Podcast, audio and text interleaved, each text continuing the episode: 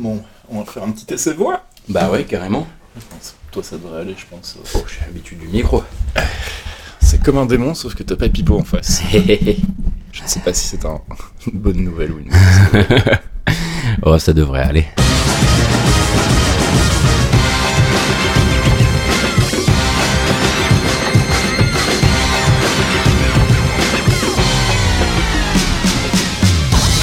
Bonjour Geekzone et bienvenue dans ce huitième épisode de Dans le Canap DLC. C'est votre rendez-vous mensuel euh, durant lequel je m'entretiens pendant à peu près une heure euh, avec un invité. On parle de son parcours, de son histoire, de ce qu'il fait dans la vie.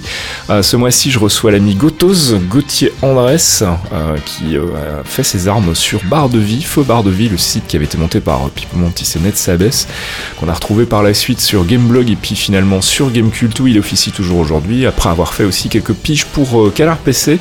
On parle avec lui pendant un peu plus d'une heure de son parcours, donc de, tout ce qu'il a euh, amené aux jeux vidéo. Vous allez voir que c'est encore une histoire de rencontre. Et puis on parlera aussi bien sûr de sa passion pour les musiques de jeux vidéo.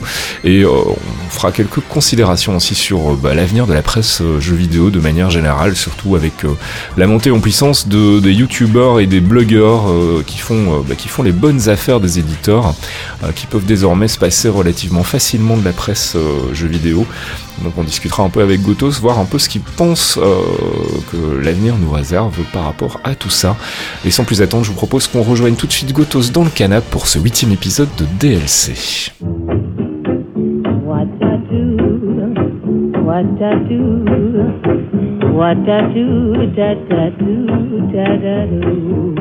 Bon, monsieur Gauthier Andrés Gotos, au moins c'est pas difficile pour le pseudo là, j'ai pas besoin de poser la question. J'y pas aller chercher très loin, c'est vrai.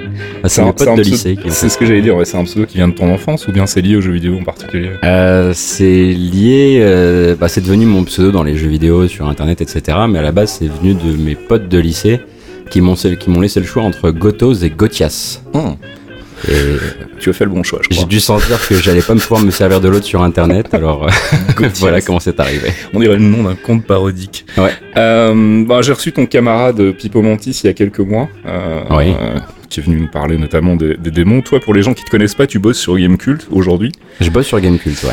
Et avant ça, euh, bon, on va remonter un peu l'historique, euh, l'historique de ton parcours en fait pour pour ceux qui ne l'ont pas suivi. Euh, tu t'es mis quand même relativement récemment en fait à la presse jeux vidéo. Toi, c'est un truc qui date de il y a quoi, moins d'une dizaine d'années maintenant. euh. Bah, c'est plus ou moins raccord avec le temps depuis lequel on se connaît. Donc, euh, Exact. donc ça va, Coïncidence. faire, euh, ça va faire six ans. Et t'as Euh. t'as fait tes premières armes sur, euh, sur un site qui a, qui a pas mal changé de ligne éditoriale, on va dire aujourd'hui, hein, qui est Gameblog. Ouais, ouais, mais avant ça, avant ça, j'ai fait mes premières armes sur un autre site C'est vrai euh, qui a qui a lui aussi pas mal changé de ligne éditoriale. C'était Barre de Vie. Exact, euh, ouais. c'est vrai, j'avais complètement oublié ça. Donc Barre de Vie qui était le, le grand CV interactif euh, créé par Ned Sabes et Pipo pour euh, ça, pour mettre le pied dans la porte chez Canard PC. Voilà, exactement, qui est devenu ensuite l'encart console, etc. Et, et il m'avait fait, il fait l'honneur de me laisser écrire deux trois trucs, un test de Skyrim, deux trois trucs comme ça, Mhm. et également un papier dont je ne suis absolument pas fier, qui est probablement la pire chose que j'ai jamais écrite. Bon, ça, il a fallu que ce soit chez eux. Mhm. J'avais essayé de, de, de, de solutionner à moi tout seul la suspension d'incréduli- d'incrédulité en moins de 6000 signes, alors que des scientifiques sont encore en train de se battre avec. Ambitieux. Mais bon, voilà. Mais t'avais un blog aussi, t'avais ton site perso sur lequel tu faisais notamment, je me souviens, des, euh, des blind tests musicaux euh, qui Ouais. ont leur petit succès à l'époque. hein. Ouais, bah qui avait leur petit succès parce que c'était un blog effectivement qui avait, euh, bah, qui avait le succès de chez les gens qui me connaissaient dans la vraie vie. Ah, Les, euh, les consultations, enfin je pense que tous les gens qui étaient derrière leur PC, c'était les gens que je connaissais. ah. Mhm. Ça s'appelait le, un- le grand blond avec le joystick noir. Mhm. Voilà, ce qui m'a valu beaucoup de beaucoup de vannes évidemment. J'avais pas du tout vu le, le double sens à la base. Et, euh, et j'avais créé ça euh, parce que j'avais envie de parler de jeux vidéo et qu'à un moment dans ma vie, je me suis rendu compte que, euh, enfin, j'ai- longtemps été persuadé que c'était un truc, euh, un truc d'enfance qui allait s'en aller Mhm. parce que c'est un peu comme ça qu'on m'avait éduqué. Euh, Faut un et vrai moment- travail. Ouais, voilà, faut un vrai travail, un vrai revenu. aussi. ouais. Et puis à un moment, bah, je me suis rendu compte que ça me, j'avais, j'avais, envie d'être un peu moins, un peu moins spectateur, et un peu plus acteur. J'ai commencé à faire ce truc-là, ouais. Et qui était euh, du coup un tout petit blog où je faisais mes critiques avec, euh, enfin mes critiques et mes conneries, euh, avec les moyens du bord et, euh, et avec mon argent, parce que c'était à la base, on était en pleine, euh, en plein examen de conscience de la presse Ouais. et, euh, et du monde du, du blog jeux vidéo. Ouais. Et moi, j'avais décidé que j'allais être le mélanchoniste de service euh, et que je je me ferais pas mettre de de, de petits fours dans la bouche, etc. Résultat, bah, j'avais 50 vues. C'était voilà le résultat quand on est anti-système.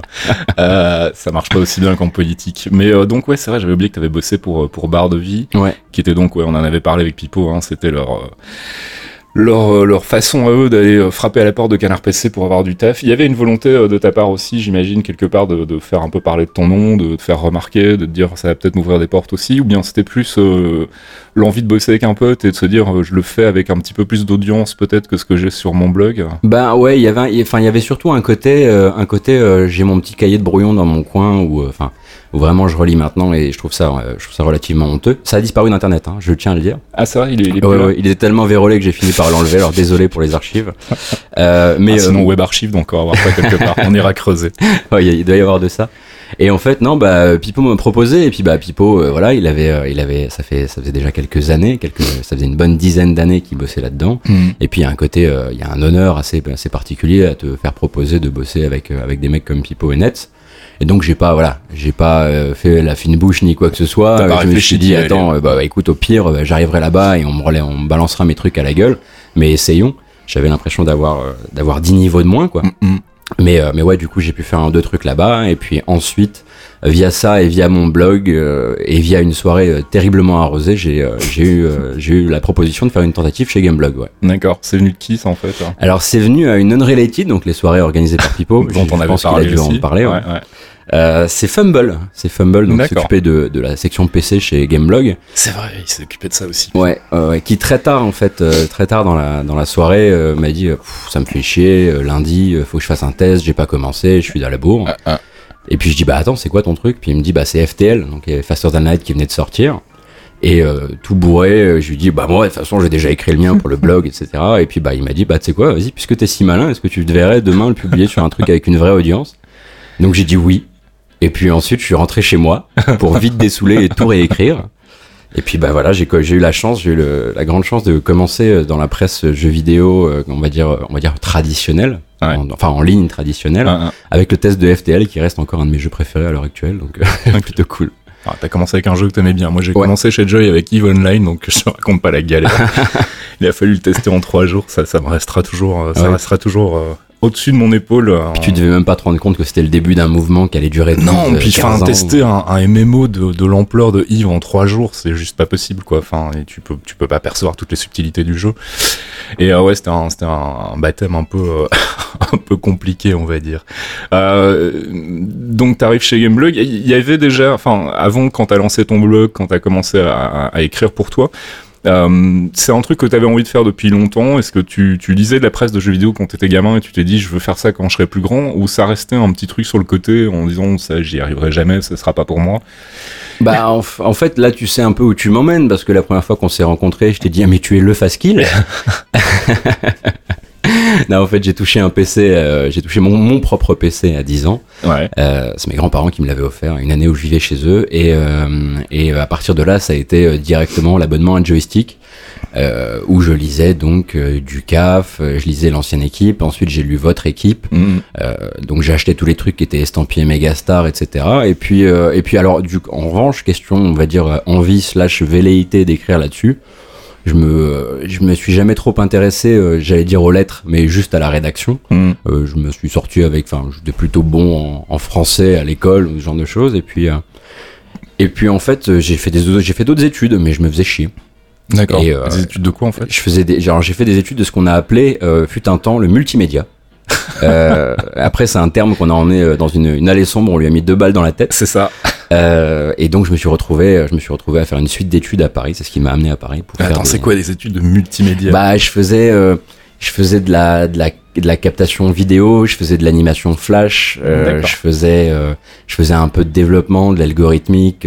enfin, on te préparait, on te préparait au futur, quoi, quelque part. Mhm. Et puis, bah, finalement, bah, le multimédia, du, multimédia n'est resté que, bah, que le, que Internet, Ouais. le web. Et puis, je suis allé faire une école qui était, euh, qui se, qui se targuait, alors qu'elle était toute jeune, d'être euh, la grande école de l'Internet. Et c'est là que t'es arrivé à Paris en fait. Ouais, je suis arrivé à Paris pour aller faire éthique, donc ils sont basés à Montreuil. Ah. Et puis c'est une, c'est une école qui, moi je pensais qu'elle allait m'amener dans les, vers les, les métiers de la création, et en vérité elle a changé un peu. Et puis tu te rends pas compte en fait quand t'es à l'intérieur d'une école qu'elle peut changer. Hmm. Euh, et quand je suis sorti, on m'a tendu un diplôme en me disant, bah bravo, t'es un super marketeur. J'ai vu euh, quoi, quoi, quoi, comment ça? Pas du tout ce que je voulais faire. alors j'avais fait venir mes parents et tout, qui étaient venus euh, à Paris pour voir la, la, la remise des diplômes et ils hallucinaient devant les discours. Ils étaient là, mais où est-ce qu'on t'a envoyé? Qu'est-ce que c'est que ça Des bannières pub, machin et tout. Tes parents, ils voulaient que tu fasses quoi en fait? Ils avaient, euh, ils avaient un plan de carrière pour toi? Euh, Il y, avait, il y avait une ligne directrice qui était tu, tu feras un bac S, euh, puisque voilà, je, mes parents sont, se réclament de, de l'école de la voie royale. Euh, donc, euh, donc c'était tu feras un bac S et puis bon, dans l'esprit de ma mère, c'était tu seras médecin, Mhm. euh, comme beaucoup de mamans, j'imagine. Ouais, médecin, avocat, Oui, voilà. banquier, Un truc qui assure, qui, quoi. ra- qui rapportent de l'argent. Un truc qui Faut assure. pas s'inquiéter quand on est parent, quoi. C'est ça. Et puis bah finalement, bah euh, mon prof de maths ayant convoqué ma mère en lui disant ça va pas être possible, euh, on est parti sur un bac ES et puis bah de là j'ai pu, euh, j'ai dit bon, je suis désolé, moi j'ai envie de faire, euh, j'ai envie de faire euh, du euh, de, de l'ordinateur quoi. Ouais. J'ai envie de créer des trucs avec un ordi et puis je, pendant ce temps-là, je touchais un petit peu à ce qu'on appelait à l'époque Paint Shop Pro, D'accord. euh, où je faisais des skins pour le jeu Black and White. D'accord. Ouais. Donc euh, quelque part, euh, Molineux m'a amené à Paris. Alors, je suis le premier surpris. Lui aussi, à mon avis.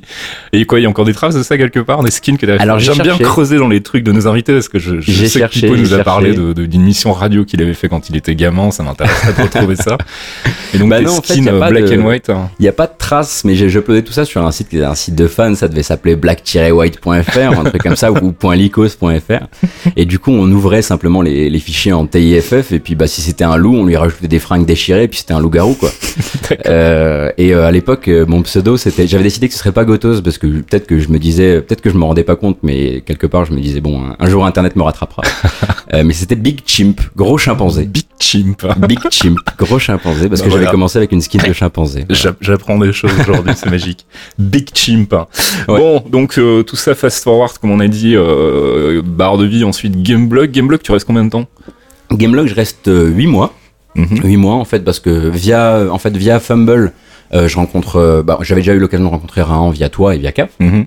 et puis euh, et Raon puis qui était euh, rédac chef à l'époque. Rahan qui était rédac chef de Gameblog à l'époque effectivement et puis euh, et puis on avait une entente on avait une entente assez cool parce que moi je savais que je voulais des gens qui, avec qui quand je parle de jeux PC bah j'ai pas l'impression de voilà de me retrouver face à un mur donc je Mhm. parlais avec Rahan et je parlais avec Fumble et puis en revanche Fumble m'avait dit t'emmerdes pas trop à partir dans les trucs très profonds, etc. Parce que quoi qu'il arrive, ça reste quand même extrêmement grand public et tu Mhm. vas pas avoir l'impression d'être euh, de, de parler euh, parfois parfois aux bonnes personnes. Mhm. Et j'ai quand même voulu faire des previews de jeux qui étaient en alpha 0.16, 17. Euh, et puis à un moment, ça m'a frustré parce que ça disparaissait dans le dans le flux dans le flux de, de news Gameblog qu'on connaît. Ouais, c'était pas le public en fait. Ouais, non, c'était pas le public. Et puis bah du coup, euh, à un moment, j'ai arrêté. Et euh, mais j'étais quand même animé par ce truc. Enfin, ça, ça me démangeait sérieusement. Je pouvais pas revenir à simplement jouer. Sais, ce besoin d'ouvrir sa gueule. Et puis donc après, bah, j'ai fait comme tous les gens qui arrêtent d'écrire sur le jeu vidéo et je me suis mis à en streamer. Exact.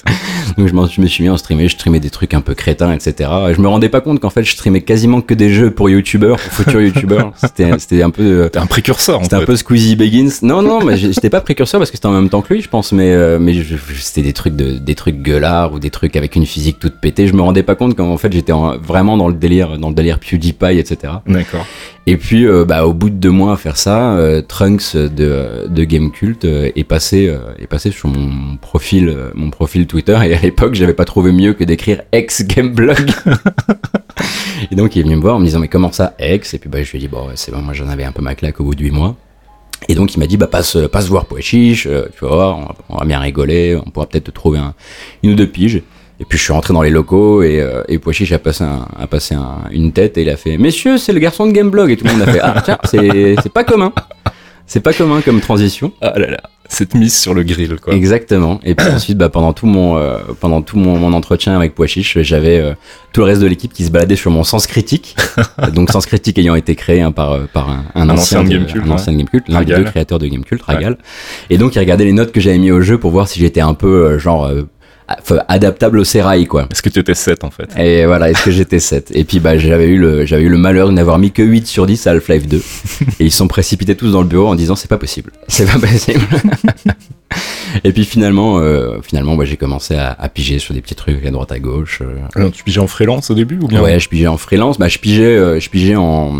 Si j'ai, alors, si je dis pas de bêtises, parce que j'ai un peu de problème avec les trucs qui s'overlappent, mais euh, je pigeais en à côté de quand euh, je bossais et quand tu bossais chez NetVibes, C'est ça, ouais. parce qu'on a bossé chez NetVibes, donc euh, euh, agrégateur RSS, ancien chevalier blanc du, euh, du Web 2.0 français. Et puis euh, bah, là-bas aussi, bah, vu que je faisais du web et que j'étais pas particulièrement bon à l'exercice, en plus, Mhm. je, je me planquais un peu. Je tirais mes chèques tranquillou. C'était pas ce que tu voulais faire. C'est pas ce que je voulais faire, mais du coup j'écrivais le soir, voilà, j'écrivais la nuit, etc. Et puis à un moment j'ai dit euh, bon bah merde, je me casse et puis je vais tenter euh, ce que je voyais faire plein chez plein de gens, je voyais Camouille, enfin Daniel le faire, je voyais plein plein de gens qui étaient euh, qui étaient au chôme d'art et qui à côté euh, à côté pigeaient à droite à gauche. Je me faire le mercenaire en fait. Vas-y essaye quoi. Mhm. Alors j'avais un petit pécule et puis j'avais mon, mon chômage et puis finalement bah, j'ai bossé que euh, que pour euh, que pour Gamecult encore une fois pendant huit mois. Et puis bah à partir de là ensuite il y a eu euh, il y a eu euh, un moment un peu charnière qui a été le départ à la fois de Shoka et de Trunks. Mhm. Shoka qui donc maintenant officie sur YouTube, euh, mais qui était le grand monsieur PC euh, de Gamecult et Trunks donc est parti chez JVcom faire du vrai argent. Euh, comme il le dit lui-même d'ailleurs. Euh, et, euh, et du coup, bah, ça, il y avait un gros vide, et c'est là qu'on on a été, on a été convoqué à trois. euh, Enfin, il y avait à trois pas donc la ville, hein, avec euh, avec Stoon et Exerve pour proposer ben, nos, nos idées par rapport à la suite, en pensant qu'il y aurait que deux places euh, disponibles, et puis finalement de deux places, il y en a eu trois, et on Mhm. a été embauchés tous les trois. Euh, C'était maintenant il y a deux ans. Ouais. D'accord. Mais t'as été embauché en tant que quoi alors du coup? Alors j'ai été embauché en tant que l'escroquerie, l'escroquerie a été directe. J'ai été embauché en tant que chef de rubrique PC. D'accord. Alors, Pourquoi il les faut- escroqueries étaient directes Est-ce que tu souffrirais toi aussi du syndrome de l'imposteur?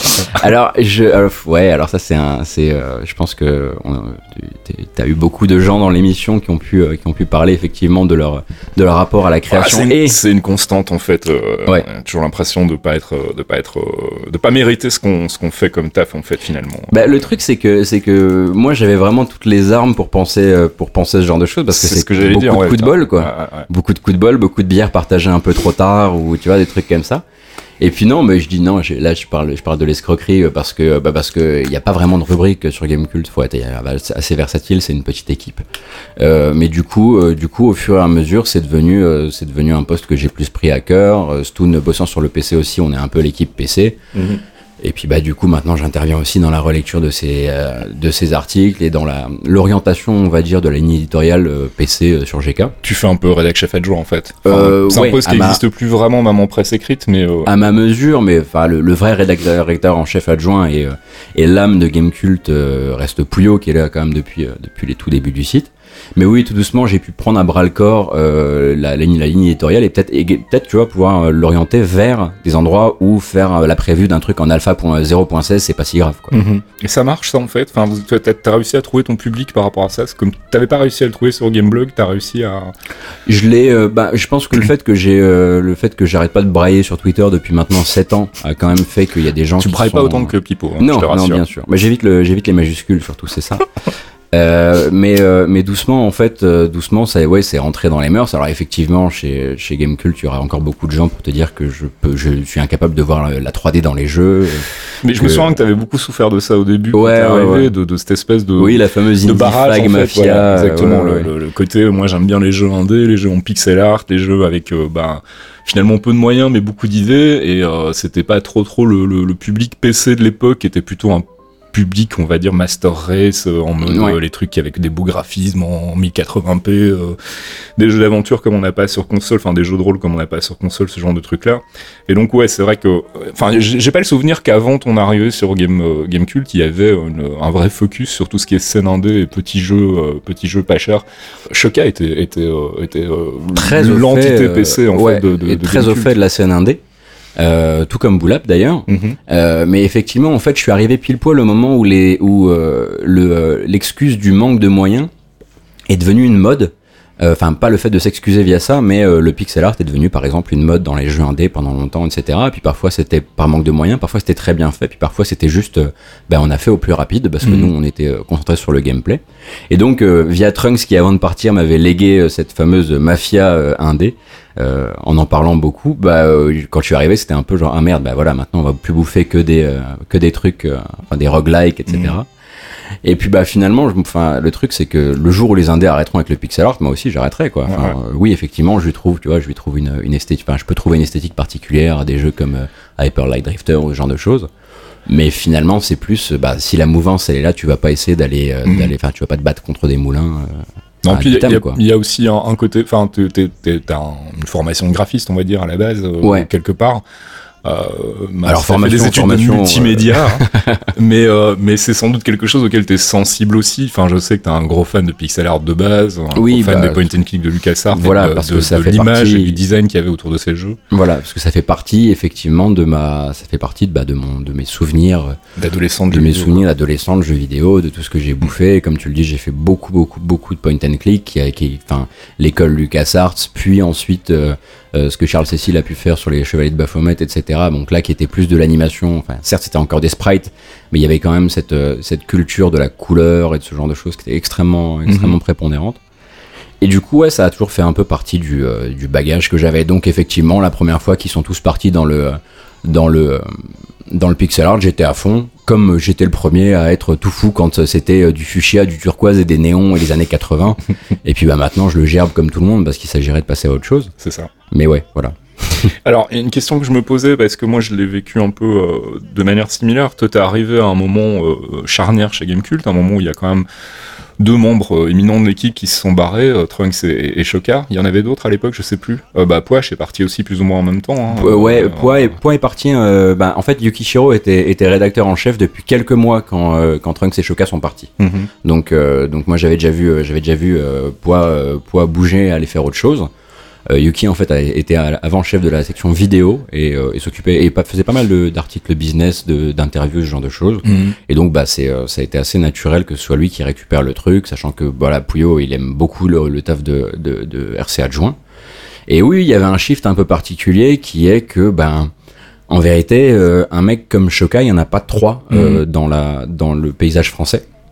Euh, c'est un type qui arrivait quand même à te, enfin, comme comme certains multiplient les pains, lui multiplie les heures de jeu. Oui, non, c'est une, euh, c'est une brutasse. c'est quand une. Enfin, brutasse, Quand hein, il teste c'est un jeu, il va au fond du truc, Voilà. il démonte toutes les mécaniques. euh, Il écrit extrêmement vite. Euh, Enfin, je l'ai vu, je l'ai vu quand je passais les voir quand j'étais pigiste. Je l'ai vu euh, passer la tête par-dessus son PC et dire à Yuki, euh, ça te dirait un article anniversaire sur Asheron's Call Il était 16h. À la fin de mon rendez-vous, il l'avait rendu. Il était, il était 17h50. Le mec qui énerve. Euh, le mec qui énerve, voilà. Mais euh, mais du coup, voilà, il y avait il y avait un certain un certain truc à, à, à remplir derrière.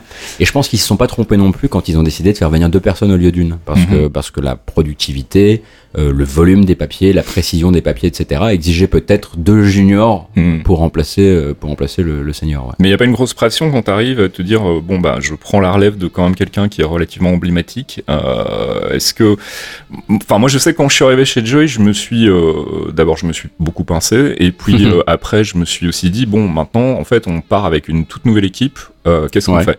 Est-ce qu'on essaie de singer ce que faisaient les autres en remplaçant euh, nos rôles respectifs? Donc euh, bah, moi en prenant la relève d'Agbou euh, qui était chef de rubrique news avant que moi j'arrive, en essayant de refaire du Agbou ou est-ce qu'on tente de faire notre truc en gardant quelque part cette espèce de d'esprit joystick qu'il y avait, euh, mais en faisant notre truc à nous pour être euh, bah, déjà plus à l'aise et puis aussi être un petit peu plus honnête par rapport à nous-mêmes et pas essayer de singer ce que faisaient les autres? Que- quelle a été la position toi quand t'es arrivé chez, chez Gamecult de dire bon je vais je vais me faire discret, je vais rentrer dans les dans les pas de, mon prédécesseur ou bien je vais euh, casser la baraque et je vais tenter de faire tout à fait autre chose et je vais reprendre les choses en main? Ou est-ce que ça se fait plus progressivement sur le, long terme? Bah, j'avais la chance, on j'avais, j'avais une chance de base qui était qu'on avait quand même euh, euh, Shoka, euh, Stoon et moi avions quand même des, des bases communes.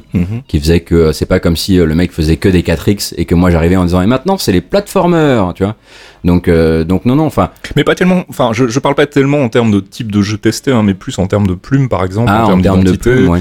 Bon, Shoga, c'est quand même un personnage, Trunks aussi, c'était un personnage euh, qui avait une certaine aura publique, enfin, on- il a continué à, à l'entretenir par la suite quand il a quitté Gamecult. bien sûr D'arriver, de prendre la relève de, de, de ces guignols-là, j'ai envie de dire, ça doit quand même pas être facile non plus. euh, et tu dois te poser des questions, enfin, oui tu t'en poses plein t'en poses plein, évidemment. Après, euh, après, je, je souffrais encore pas mal de la maladie des commentaires hein, en arrivant chez Gamecult. Ça, c'est le problème aussi. Euh, hein. C'est donc c'est le problème qu'on n'avait pas sur la presse écrite, c'est qu'on avait effectivement le courrier, mais que Oui, la voilà. plupart du temps, ça nous faisait plus marrer qu'autre chose. Et puis, euh, puis moi, j'avais décidé à l'époque de reprendre le courrier en mode un peu passif-agressif, euh, ce qui était, euh, Ce qui est une était, très euh, bonne chose. Voilà, ce qui était un chouette exercice. Bah, un peu à la... Je sais plus comment s'appelait le... le... C'est Gen 4 qui avait lancé ça. hein. Ils avaient le... leur courrier des lecteurs qui était géré par le Ténière, je crois. Euh, Ah oui, oui, et oui. qui euh, justement avait pour habitude de rentrer dans l'art des, des lecteurs. Et je m'étais dit, tiens, ça c'est une bonne approche parce qu'on recevait des courriers parfois surréalistes.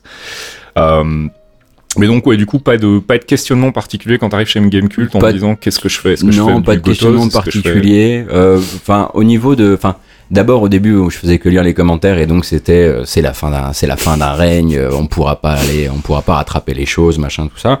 Donc je me suis juste dit que j'allais ben parler déjà des jeux qui ont- dont on a, dont on a besoin de parler parce qu'ils ont déjà un, sp- un spotlight médiatique. Mhm. Et puis bah ensuite euh, parler des jeux qui moi me branchaient, les trucs que j'avais suivis depuis longtemps via Kickstarter, via Twitter parce que Twitter est quand même devenu a quand même largement remplacé pas mal de d'autres euh, d'autres médiums, enfin d'autres médias pardon pour se renseigner sur les petits- communication, ouais, ouais. sur les sur les canaux de communication. Après c'était plus en, en termes de plumes parce que Gamecult a quand même une, un historique de euh, de euh, de plumes assez cliniques. Enfin pas la plume mais mais l'approche l'approche du jeu vidéo. Ouais, est c'est ça. C'était assez la- clinique. c'était très analytique comme test. Hein. Ouais. C'était des tests vraiment très euh, très longs, souvent euh, très poussés, avec euh, bah, Shoka quoi, qui allait au fond des choses et qui euh, effectivement décortiquait les, euh, les, les, les jeux de stratégie et compagnie, euh, même les FPS, de manière, euh, comme tu dis, chirurgicale. Euh, c'était pas trop ton truc, toi. Toi, t'avais envie d'écrire vraiment. C'était c'était pas trop mon truc, mais en même temps c'était une époque où je commençais également euh, à me méfier de l'écriture émotion. Mhm. Euh, J'avais pas non plus euh, pas non plus envie de que, que tout soit un, un voyage où on, emporte le public euh, en, en omettant en omettant volontairement ou involontairement les, euh, les défauts d'un jeu. Mhm.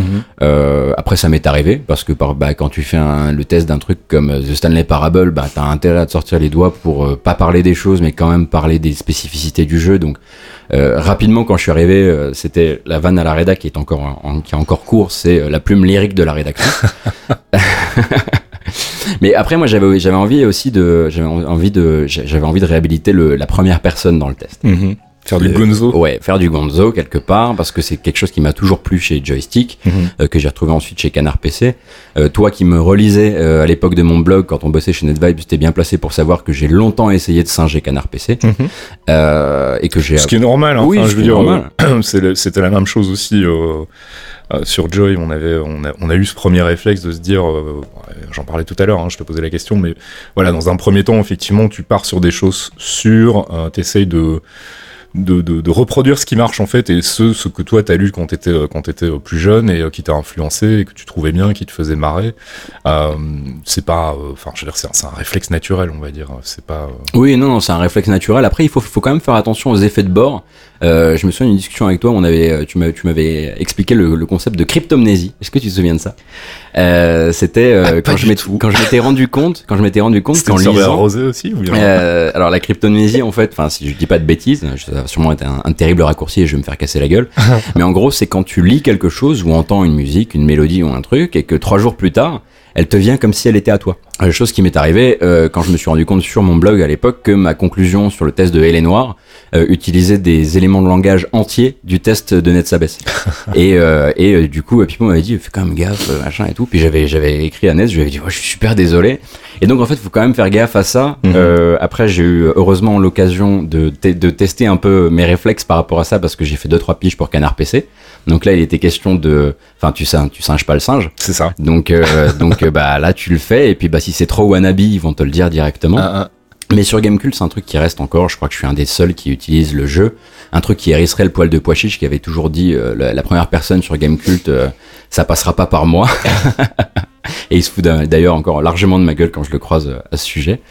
mais euh, mais ouais, du coup, c'est mais tout doucement, on a, ça permet de libérer un peu. Moi, ça m'a permis de libérer l'écriture parce que j'ai vraiment besoin de ça. Parfois, j'ai besoin de raconter une un instant de jeu pour Mhm. expliquer quelque chose, plutôt que de dire l'IA est branlée de telle manière, euh, tu vois, les, Bah, le, problème en fait c'est que si tu si tu pars dans l'analytique tu restes enfin tu t'es très très vite bloqué dans un schéma dans une structure de texte euh, ultra euh, répétitive et que tu transposes d'un test à l'autre. Et donc tu sais que tu vas avoir un premier chapitre qui va parler du jeu de manière enfin sur son pitch son histoire. Après tu vas enchaîner sur les graphismes sur l'audio etc enfin Voilà. je sais que j'avais tendance à avoir ce réflexe-là aussi au début, de, de découper vraiment en paragraphes, enfin en chapitres presque, avec euh, on parle d'un truc puis on parle d'un autre truc, et de pas avoir cette notion effectivement de raconter une expérience de jeu en fait Mhm. finalement. Ce qu'on avait tenté de faire dans les dans les chroniques à l'époque sur euh, sur Joy, et qui était Ouais, cool. Euh, mais je vois très bien ouais l'angle et ça a pas ça, ça a pas coincé quand t'as essayé de faire un peu plus passer ce, ce genre de, de, de texte là chez Gamecube qui est justement euh, un site qui a une, une réputation de de site très euh, très froid on va dire enfin en termes de de, de, de, de texte hein. c'est pas un reproche euh, que je fais à la, Non, qualité d'écriture des, des il y a un journalistes côté, Gamecube il y a un côté un peu temple. Mhm. tu ne, tu ne, voilà, tu ne violes pas les règles du temple. Alors ça, alors ça dépendait vraiment des fois. Il y a, il y a une fois où j'ai voulu faire une, une rétro sur un jeu Mega Drive que j'aime beaucoup euh, qui s'appelle Alien Storm Mhm. Euh, et euh, je voulais dire à quel point ce jeu était ignoble et terrifiant pour un enfant, mais euh, je l'ai beaucoup aimé, etc. Et là, c'était euh, quasiment que du jeu et que de l'impression. Euh, J'étais pigiste à l'époque, il me semble. Et là, euh, les commentaires étaient. Alors après, les commentaires, c'est la major... c'est la minorité euh, bruyante. Hein. tout à fait Euh, mais euh, mais euh, les, euh, les commentaires c'était euh, mec on n'est pas sur un blog ici donc euh, après je me voilà quand tu le, le, le, rétro le rétro gaming globalement c'est même un truc assez particulier donc faut faut faire attention. Mais non finalement en fait je pense que les gens se sont également rendus compte que parfois deux paragraphes à, à décrire euh, des mécaniques de manière analytique versus un paragraphe où tu racontes un instant de jeu qui va tout contenir euh, bah, ça te met dans l'immersion sans pour autant rentrer dans de la dans, dans du publi rédac ou dans de la Mhm. super euh, tu vois de, de- comment dire que ce soit uniquement amélioratif et Mhm. euh, venez avec moi dans le jeu etc non mais globalement ça s'est pas pas trop mal passé je dois dire Est-ce que Vraiment tu penses que euh. ça a eu, euh, ça a eu un, un impact sur, sur la ligne éditoriale du site de manière générale? En toute modestie, bien sûr, mais je veux dire, est-ce que ce fait, le fait de dire, bon, moi, j'ai j'ai essayé d'apporter quelque chose d'un peu plus personnel et une, une autre manière d'approcher le test de jeu vidéo. Est-ce que tu, tu, tu penses que ça a pu avoir un- une influence sur les autres membres de la REA qui se sont dit, tiens, on devrait peut-être aussi essayer de faire un truc euh, du, du, du même genre ou bien. euh, C'est possible, c'est possible qu'à une ou deux, qu'une ou deux fois, il, soit, il, il se soit dit, euh, il se soit dit, bah tiens, là, ça manque peut-être un peu de couleur, etc. Euh, mais c'est, euh, je veux dire que les, les styles d'écriture chez, chez Gamecube sont assez, sont assez euh, imperméables les uns aux autres. Mhm. Déjà parce que moi, je, je reste quand même un bleu, et puis, euh, enfin, le, le reste de la rédac à part Stoon a quand même, a quand même quelques, quelques heures de vol. Euh, j'ai l'impression que parfois, et quand on est sur des articles à plusieurs mains, ça permet effectivement de libérer un peu la parole. Euh, que eux avaient, avaient l'habitude de libérer principalement, euh, bah, principalement euh, à la voix euh, durant les durant les émissions, Mhm. parce que voilà, eux ils ont toujours eu cette petite euh, cette petite dichotomie entre d'un côté euh, d'un côté l'écriture assez factuelle et puis de l'autre côté le ressenti était pour l'émission Game Cult Mhm. qui sort euh, tous les samedis matins, tout ça, tout ça. Alors ça aussi, ça a été un truc nouveau pour toi, faire de la web télé, on va dire. Ouais. J'allais dire de la télé, mais c'est presque pareil. hein, C'est les mêmes moyens, c'est le même, euh, le même principe. Parce que c'était pas du tout un média avec lequel tu avais des affinités à la base. C'est Oh un là non. qu'on t'a imposé. tu t'es dit non, je veux pas y aller, je veux pas le faire. On t'a forcé la main, ou tu t'es dit bon bah ça se tente, c'est une expérience comme une autre. Bah, j'avais eu du pot parce que j'avais pu faire quelques émissions en tant que pigiste quand je quand euh, il parlait, ça parlait d'un jeu sur lequel j'étais intervenu ou des GK Live. Euh, mais globalement, moi, c'est un truc que je, c'est un, truc que je, voilà, que j'aime pas trop parce que je, j'aime pas trop me voir en peinture, donc, euh, donc voilà. Mais mais il y a, y a eu du mieux très rapidement. Mes premières émissions, j'avais des auréoles sous les bras, mais c'était des, c'était des piscines. Euh, et j'étais tremblotant et ça se voyait et puis j'arrêtais pas de me dès, dès que j'apparaissais parce qu'on a, on a un retour vidéo dès que j'apparaissais je me redressais machin et tout et puis à un moment tu te dis bon ça va c'est pas la photo de l'école merde quoi donc, euh, donc doucement, ça s'est un peu, un peu détendu. Mais, mais c'est quand même un truc. Euh, c'est quand même un truc que j'aime, la vidéo que j'aime pas trop trop faire. Mais Mhm. après, il a fallu également parce qu'il parce qu'il y avait les salons euh, et que les salons, bah c'est, euh, t'as Hubert dans les couloirs de le 3 qui te dit bah il va falloir parler plus fort parce que parce qu'il y a de la dubstep derrière. bah go, go, on va le faire. Donc effectivement, sur les premiers, sur le- mon premier E3 qui était mon premier E3 de la vie, C'est ce que j'allais dire. hein, tu vois quand même que je suis un peu, tu vois le micro trembler. Hein. C'était- C'était quoi ton premier salon? C'était le 3 Mon premier salon, c'était euh, non, c'était une Gamescom quand j'étais pigiste avec Shoka. D'accord. D'ailleurs, pour euh, pour la petite anecdote qui raccroche avec ce qu'on disait tout à l'heure, euh, dans le train retour, moi j'étais là genre euh, bon là je vais je vais essayer de dormir un peu. Euh, quand on est arrivé à Paris, Choca avait écrit trois prévis. et il, est- il était assis juste à côté de moi et je me disais, mais ok, d'accord. On en parlait avec Pipo aussi, ça, les, les, les journalistes qui avaient la- cette faculté qui, moi, m'a toujours sidéré de, de, de réussir à écrire dans le train, dans l'avion, euh, entre deux press tours, entre Mhm. deux, euh, deux, exp- enfin, deux, deux démonstrations sur des salons. C'est un truc que je pouvais absolument pas faire. Non, puis tu peux, tu peux vite te cacher derrière le. Il faut que je décante un peu mon, mon avis. Oui, Euh, non, mais c'est important aussi hein, de pouvoir prendre le temps. J'ai j'ai jamais aimé bosser dans la pression par rapport aux jeux vidéo parce que c'est vrai que tu, tu, tu, tu risques de passer à côté de choses, puis tu risques, comme tu disais tout à l'heure, d'être un peu trop dans l'émotionnel et pas trop Mm. dans le. de pas prendre le recul suffisant finalement pour, euh, pour tester le jeu. euh, comme il se doit, quoi. C'est un, un exercice quand même assez, euh, assez difficile. Mais donc, premier salon Gamescom, euh, c'était encore à Leipzig, c'était déjà à Cologne. C'était déjà à Cologne. Ah, T'as de la chance, parce que C'était Leipzig, déjà à Cologne. C'était en 2000, euh, 2013 ou 2014 2014, si je dis pas de bêtises. Mm. Euh, 2014, je- c'était c'était un tout petit mois avant mon embauche. Comment est-ce qu'on appréhende En fait- ça quand on est un bleu, comme tu dis Eh bah, euh, tu flippes ta race. Euh, tu flippes ta race. En plus, on te dit, euh, je te préviens, euh, ça- c'est comme ça que ça se passe. le, le, un rendez-vous termine à 15h, l'autre commence à 15h. Et tu te dis d'accord. Et puis, bah, faut que tu commences à dire tes premiers développeurs que tu rencontres, euh, excusez-moi, moi, il faut que j'y aille parce qu'il faut juste que je fasse un kilomètre 5 à pied. euh, mais c'était, euh, mais il y avait, il y avait quelque chose d'extrêmement grisant aussi là-dedans. Enfin, en plus, moi, c'est vrai que la, la Gamescom, c'est encore un salon que j'aime beaucoup. Mhm. Euh, je comprends que euh, je comprends qu'à Canard PC, euh, tu vois, ils se disent heureusement qu'il y a les saucisses et le curry parce que nous la Gamescom, euh, c'est quand même un truc avec des préfabriqués. Enfin, c'est c'est assez euh, c'est Bah, un salon public déjà. C'est un salon public. 3 l'était pas. Il l'est maintenant, je sais plus. Le 3. Euh, le 3, non, toujours pas. Non, Toujours le pas. 3, enfin maintenant, en fait, il est semi-public. Il y avait une 3, journée euh, publique, c'est ça, je crois. Et puis après, le reste, c'était réservé à la presse et, euh, et aux professionnels du milieu, je crois. Le 3 Ouais. Euh, ouais, c'est possible. Après, euh, après le 3, hein, actuellement, c'est, on va dire, c'est semi-public parce que tu te fais accréditer euh, comme tu veux. Oui. Euh, t'as écrit trois fois, t'as écrit trois tweets dans ta vie, tu peux aller à l'E3 et te faire accréditer. Après, Mm. bon, bah, il faut payer, euh, payer le reste. hein.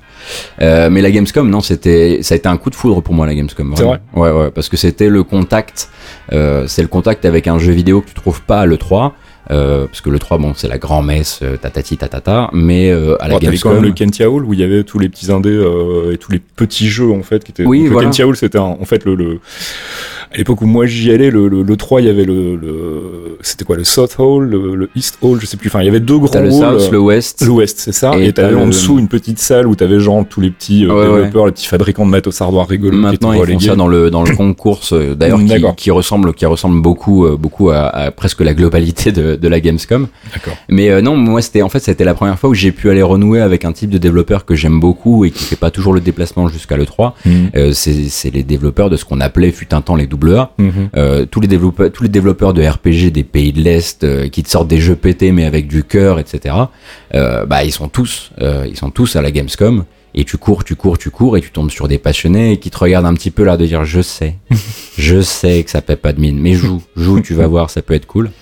Et puis bah euh, bah voilà, encore actuellement ça reste mon, mon salon préféré, même si j'ai eu l'occasion de faire deux E3 et euh, bah c'est ça reste un rêve de gosse quoi. Oui, bah Los Angeles quoi, enfin les États-Unis quand euh, quand t'arrives Oui, là-bas et tout. oui, et puis et puis même commencer, enfin tu commences, t'as 10 ans, euh, t'as ton joystick dans la boîte aux lettres et puis ça te raconte le 3 euh, sur plusieurs pages, etc. Et tu dis oh, oh là là, ils vont carrément dans un autre pays pour voir des jeux vidéo. C'est ça. Euh, ouais ouais donc ça ça a été euh, donc ça c'est c'est euh, c'est un truc assez assez puissant euh, que j'ai pas encore vraiment réussi à expliquer à mes parents Euh, tu vois par exemple ils ont vu Justement, parlons-en. Ils ont vu parents, les Qu'est-ce qu'ils en pensent de ton de ton travail actuel? Parce Bah, que c'est loin de la médecine quand même. hein. ils ont vu les joysticks euh, dans la boîte aux lettres Ouais. Euh, ils ont ils, ils ont vu euh, ils ont vu que pendant d'autres construisaient des cabanes moi j'étais sur Baldur's Gate donc euh, voilà ils avaient quand même quelques Ils comprennent ce que quelques tu fais ou pas du tout? Pas trop. Non. pas trop. En fait euh, en fait je pense que je pense que euh, je pense que pour mes parents euh, C'est une phase. le journalisme le journalisme enfin s'arrête à la au grand au grand reporter. Ouais, ouais, ouais. tu vois? C'est ah tu es journaliste? Oui. Jeux vidéo? Ah. C'est un peu comme ça. Donc c'est le journalisme culturel pour eux c'est c'est bon c'est bien. C'est bien c'est super chouette t'as l'air de t'amuser etc mais pour eux ça bah, ça les fait pas rêver quoi. Mhm. Après ils avaient déjà du mal quand je travaillais sur internet parce que pour eux le concept d'internet est également un peu secondaire voire tertiaire Euh, mais là doucement ça commence à ça commence à prendre mais il a fallu que j'utilise des éléments de langage un peu particuliers comme non mais tu sais en allant à Paris j'ai rencontré caféine euh, tu sais, et elle était là, attends, caféine, tu veux dire le, le, le monsieur qui faisait le, le magazine quand t'étais ga, quand t'étais gamin et. Je dis, oui, oui, lui-même, lui-même. Et là, du coup, ça, ça a pris un petit peu plus. Mais, euh, mais globalement, globalement, le moment où j'ai dit, vous vous souvenez de- du, du gros prêt étudiant qu'on a fait pour que je parte à Paris euh, pour bosser dans le web et devenir chef de projet et faire du blé? Bah en fait pas trop et à la place je vais plutôt me, me mettre au chômage pendant un an pour écrire pour un site. Est-ce que j'ai un contrat avec eux? Oui, un contrat de pige, oui. donc, donc euh, mais là, là tout doucement ils commencent à voir que bah, déjà j'appelle plus pour du blé. Donc manifestement il y a un truc qui a changé. ouais, c'est ça. C'est- oui, c'est une donnée importante. Ils te regardent, euh, ils regardent les vidéos, les machins comme ça, où ils te lisent. hein. Alors euh, du côté de mon, du côté de mon frère et de mon demi-frère, euh, ça regarde un peu. Mhm. parce que parce que pour eux c'est pour eux c'est lunaire. Il est parti il y a 10 ans et puis bah maintenant euh, Il est dans les- le poste. Il est dans le poste, donc pour eux c'est un peu lunaire. Ma, ma ma mère a un peu plus de ma mère a un peu plus de un peu plus de mal avec la avec le. En fait, elle pourrait regarder et elle se dirait tiens c'est bien etc. Mais vu qu'elle vu qu'elle elle rien à ce qui se passe, Ouais. euh, je pense que ça la frustrerait plus qu'autre chose. Alors elle a regardé une ou deux fois, mais euh, elle m'en a parlé très rapidement en disant oui oui j'ai regardé voilà. Faut qu'elle regarde cette magnifique euh, GK live sur le jeu avec les tubs là. Ah, Genital Justing Oui, oui. Bah, ça tombe bien parce qu'en plus, je lui fais un coucou à un moment, au cas où. au cas où je me suis dit, là, c'est un peu le, le pinacle de ma carrière. C'est ça. Faut regarde ce un- que je fais, regarde avec quoi je paye Et mes voilà. factures. C'est des bites qui font du catch, maman. non, non, mais oui, bah, du coup, euh, du coup, ouais, c'est. euh, c'est maintenant, euh, c'est alors j'essaie d'expliquer, j'essaie de dire oui, bah vous voyez, ça me, je voyage, je rencontre des gens, j'ai eu l'occasion, enfin, tu vois, tu vois, j'ai j'ai fait des press tours un peu lunaires qui font que tu racontes et puis bah ça fait une, une bonne anecdote. Mais après de leur dire que là actuellement, oh là là, je suis débordé parce que j'ai un RPG Obsidian de 60 heures sur les bras. Ça leur parle pas. Bon, pas Mm. trop trop non. C'est un taf que tu vois faire encore dans 10 ans, ça? Critique c'est de jeux vidéo Ah, C'est une sacrée question ça. Je crois Alors, que je suis indépendamment peu, de tes envies, mais aussi euh, Ah, par rapport à l'évolution du marché, où on sait que bah, euh, les éditeurs ont trouvé le bon filon avec les youtubeurs et, euh, et les blogueurs, et euh, qui sont finalement des, des, des, des, accessoires de marketing en fait. euh, et, bon, je le dis, euh, désolé si j'en froisse certains, mais c'est quand même un peu devenu ça aussi, et que euh, bah, on se rend compte que les éditeurs ont de moins en moins besoin de la presse euh, Ouais. jeux vidéo en fait pour euh, pour faire passer leur message de com, et que donc du coup, comme euh, c'est un univers quand même très fermé, enfin c'est pas comme un film que tu peux voir et décider d'en parler. C'est euh, t'as des t'as des embargos, t'as des, des, des, des jeux qui arrivent parfois deux jours avant la sortie. Euh, t'as t'as t'as t'as besoin des éditeurs en fait pour pouvoir continuer à faire ton taf, mais si eux ont Ouais. plus besoin de toi, euh, est-ce que c'est quelque chose que tu sens arriver? Ça, alors, euh, pour, pour répondre à ta première question, est-ce que moi, à titre personnel, je me sens, euh, je me sens le faire longtemps? Oui. Mais après, moi, je suis, je suis vraiment du bois vert. Hein. Je, je viens d'arriver. euh, demande à un mec comme Pipo euh, qui, qui, fait, qui fait ça depuis qu'il a 20 ans. Euh, J'imagine que lui aura une réponse un peu moins, euh, un peu moins euh, genre, euh, allez, c'est parti, monte sur le tapis volant. Euh, mais euh, mais euh, en ce qui concerne en ce qui concerne le besoin des éditeurs etc il y a un truc il y a un truc que moi j'aime bien dans ce qui est en train de se passer c'est qu'il y a mille manières de il y a mille manières de prouver que que s'ils ont pas besoin de nous on n'a pas besoin d'eux. Euh, et que effectivement ce qu'on a vu pendant longtemps cette comme tu le disais cette frange de, de la scène YouTube qui qui était quand même parfois carrément affiliée à un éditeur hein, c'est le Oui, cas avec, euh, euh, pour enfin, EA, euh. Cela dit, la presse l'a été aussi à, à partir du moment où c'est l'éditeur qui paye le voyage pour aller voir le jeu. Voilà, monde. exactement. tu, tu, tu es malgré tout encore quelque part euh, un peu dans sa poche aussi, euh, que ça n'empêche pas de pouvoir écrire un papier dégueulasse en rentrant en disant c'était de la merde, ce qui m'est déjà arrivé aussi, mais tu restes quand même malgré tout dans une certaine de dépendance euh, par rapport aux éditeurs. Et si un jour l'éditeur décide de te fermer la porte et de plus de t'envoyer à l'autre bout du monde pour voir le jeu en développement, Ouais. bah, tu fais des claquettes. C'est une dépendance qui existe si tu décides euh, de ne jamais dyna- dynamiter la boîte. Et je pense vraiment que euh, qu'il reste parce qu'on a vu quand même on a vu quand même beaucoup de beaucoup de sites internet français euh, soit se casser la gueule, soit changer complètement de de de, de, de- Leur fusil d'épaule, ouais. de leur fusil d'épaule, de trajectoire, etc. Je pense qu'il y a encore il y a encore beaucoup de choses à faire sur euh, la manière de dynamiter le discours, euh, de dire merde si jamais bah et ben si jamais tu n'es pas euh, au voyage de presse, etc. Certains, certains éditeurs maintenant te font des voyages de presse de toute façon qui sont trois jours avant la bêta ouverte. Mhm. Donc euh, à un moment, il faut juste euh, te lever le matin et euh, enfin à l'heure où est ouverte la bêta et tu pourras, euh, certes, tu parleras à des gens qui auront joué à la bêta comme toi, mais t'es pas complètement désarmé parce que parce que euh, s'ils ont plus besoin de toi, c'est parce qu'en fait maintenant ils se ils, ils se ils s'adressent directement aux joueurs Hmm. et puis bah t'en restes un. Hmm. T'en restes un, donc euh, te liront les gens soit qui n'ont pas accès à ce genre de bêta, soit qui valorisent ton avis. Mhm. Euh, je pense qu'il y a encore beaucoup de choses à faire, euh, comme on a pu le, le faire sur GK dernièrement, enfin raconter les salons de manière différente ou ce genre de choses, revenir sur un truc, revenir sur un truc gonzo et rigolo et et, et ramener un peu la valeur lecture et le plaisir de lecture, on va dire. Après, euh, après, est-ce que j'ai l'impression que, est-ce que j'ai l'impression qu'on pourra continuer à faire ce taf euh, encore 10 ans sans mettre la main au porte-monnaie pour euh, acheter les jeux par les canaux qui existent. Hein, je veux dire, euh, une- un, boule- un boulevard comme celui de Voltaire te permet quand même de faire la nique à pas mal de NDA. Euh, nous, on est un peu spécialistes. Oui, on va. Euh, je me souviens d'un certain GTA d'ailleurs. Voilà, voilà. Mais euh, donc tu peux continuer à faire ce taf-là. Et puis surtout, euh, si, à- si je m'intéresse euh, assez rarement finalement aux, aux chiffres euh, d'audience, il y en a un qui m'intéresse beaucoup euh, et que j'aime beaucoup parce que c'est un peu mon doudou. C'est que bah parfois sortir un test euh, en retard, c'est pas grave. Mhm. Si, si ton audience, elle, elle a envie d'un test où tu auras passé du temps, euh, que tu n'auras pas rushé, où tu seras pas allé au review event, tout ce genre de choses, Mhm. eh ben, elle sera là. Et tant pis si tu n'es plus prescripteur et si elle a déjà précommandé. De toute façon, tout le monde précommande. Oui, c'est ça. Donc, euh, donc, je pense juste que ça prendra une autre forme et que tu peux le faire de manière très propre et très plaisante, mais plus dans un. Je pense que effectivement, le côté guide d'achat euh, est voué, euh, est voué à, s'é- à, à, à, à s'étioler, quoi. Tu penses qu'on va continuer à lire des sites de jeux vidéo plus pour le plaisir de lire la plume de certains journalistes et d'avoir leur, leur prise sur un, un jeu plutôt que de le lire comme.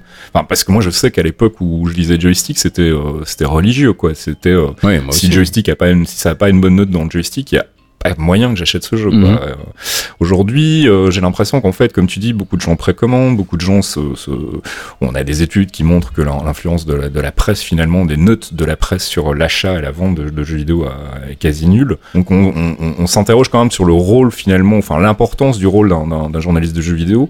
Euh, et on parlait tout à l'heure de, de la scène indé, et je me disais, c'est euh, c'est euh, c'est une scène justement avec laquelle tu dois avoir un rapport un petit peu plus privilégié, peut-être plus facile aussi, vu que tu passes pas par des gros éditeurs qui ont souvent des, des barrières de Ouais. com, etc. Ou est-ce que c'est quelque chose qui est en train de se mettre en place aussi Bah, dans la, en la fait, scène ils, ont, ils, sont, ils sont rapidement revenus de la lutte. D'accord. Euh, le côté euh, on retourne au garage et euh, et, euh, et on va on, on va on va on va tout faire de notre côté etc a vite a vite explosé parce que parce qu'une plateforme comme Steam est devenue euh, est devenue une copie carbone d'une plateforme comme le, le Play Store ou, Mhm. ou, euh, ou l'iTunes Store l'Apple Store pardon. Euh, et trop de il y a trop de choses. C'est ce qu'on a appelé l'indépocalypse pendant un temps et du coup, en fait, les indés ont, ont senti le besoin de se regrouper. Alors, Mhm. ils voulaient pas se regrouper sous le nom d'un éditeur. Alors, ils ont appelé ça des labels, tu vois. On a, on a Devolver, on a euh, Chucklefish, on a tout ça. Euh, mais finalement, ils reviennent tout doucement euh, à une communication où, euh, effectivement, t'envoies un petit mail en disant euh, Salut les gars, euh, nous on surveille votre jeu, on aimerait bien jouer quand vous aurez un, un review code. Mhm. Et puis bah le pro, la première équipe de quatre personnes venues du fin fond de l'Antarctique va te dire euh, ah bah oui mais moi j'ai un NDA quand même donc Mhm. euh, on te l'envoie à telle date euh, tu ne parles pas de ci et tu ne parles pas de ça. Donc euh, Oui, donc finalement même la indé a euh, adopté le, ah oui, le, oui, le- le protocole de Bah, communication des très boîtes. rapidement ils se sont rendus compte que tu vois un mec un mec comme euh, merde Double Fine j'oublie son nom. Team... Tim Schafer, Tim un mec comme Tim Schafer qui a fait son qui a fait son beurre sur ses derniers jeux en disant moi moi je m'en vais et puis de toute façon Kickstarter etc. Bah finalement s'est rendu compte que peut-être que les mecs c'était pas juste des, des emmerdeurs qui filaient le blé, c'était aussi des gestionnaires, c'était des Mhm. mecs qui savaient faire une feuille Excel, c'était tout ça. Donc globalement ils ont dû réapprendre, même les petites les petites équipes ont, ont dû réapprendre à, à intégrer, on va dire, à rentrer dans le rang, dans le jeu tel qu'il est euh, tel qu'il est actuellement, parce que si tu euh, si tu donnes pas assez d'importance à ton truc, si tu lui, si tu, si tu l'envoies un petit peu comme ça, tiens, tiens, voici mon jeu, euh, il est dans un, dans un fichier zip euh, Mhm. en, en, en pièce jointe du mail. Avec les DLL. Peut-être qu'on va pas te prendre, peut-être que certains vont pas te prendre au sérieux, ou Ouais. peut-être que tu vas te noyer dans le flux, etc. Donc il faut des gens qui leur, qui les aident à faire leur, euh, leur communication. Bah c'est ça, c'est un boulot aussi, la communication qui a rien à voir avec le développement Bien pour le coup. Et donc euh, c'est pour ça qu'on voit apparaître aussi de plus en plus des structures de communication en fait qui justement servent à ces développeurs qui n'ont pas la structure d'un éditeur à se faire connaître et à, à- à faire parler de, de leur jeu. euh. Mais euh, je, je parlais des- de, de l'influence en fait, enfin de, de l'influence de l'ombre que fait un peu les, euh, les youtubeurs et les, et les blogueurs sur la, la presse plus traditionnelle en, en jeux vidéo parce que bah, récemment avec Watch Dogs 2 on l'a vu, hein, Ubi a ouvert les vannes pour tous les youtubeurs, Ouais. les twitchers et compagnie qui ont pu jouer au jeu, streamer à, à, à l'envie euh, le- le- leur partie sur, euh, sur Twitch et autres supports, euh, pendant qu'on n'avait toujours pas de test chez les, chez les, les grands organes de presse ou les, les organes de presse traditionnels. Euh, c'est quelque chose dont vous souffrez ou bien comment, comment vous arrivez à, à, à récupérer le truc derrière en vous disant nous on a quand même malgré tout une plus-value parce que le, le nerf de la guerre il est là aujourd'hui sur la plus-value quoi. Qu'est-ce que vous apportez de plus Bah, en fait, euh, en fait, je, je considère que c'est vraiment des des, euh, des boulots et des, et des publics qui sont parallèles et qui se qui se télescopent assez rarement. Enfin, peut-être que je peut-être que je peut-être que j'ai tout faux, hein. Euh, mais euh, mais je considère que si des gens euh, veulent euh, regarder euh, 60 parties d'un long playthrough sur euh, Watch Dogs 2, c'est leur droit. Euh, ou à la fin, finalement, le mec il va dire c'est bon les gars, bah on a fini le jeu, hop, au revoir. Euh, il t'aura pas fait, il t'aura pas livré son analyse. Mhm. Euh, voilà, il t'aura, il t'aura montré des trucs. Parfois, il sera tombé sur des bugs. Si tu ne zappes pas durant la vidéo, tu verras les bugs ou tu verras les bons moments, tu verras les mauvais moments.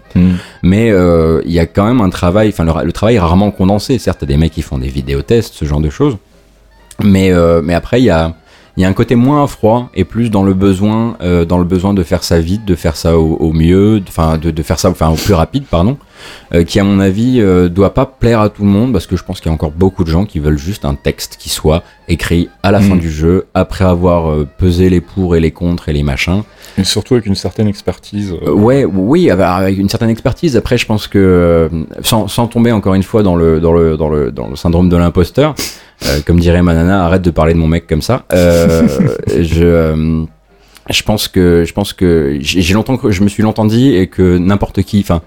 Il y a, il y a des gens là, il y a des gens là dehors qui qui ont pas un contrat chez Gamecult et qui Mhm. ont une expertise qui euh, qui éclate la mienne, euh, qui éclate qui éclate peut-être celle de beaucoup beaucoup de gens euh, qui travaillent actuellement dans la presse JV française ou, ou autre.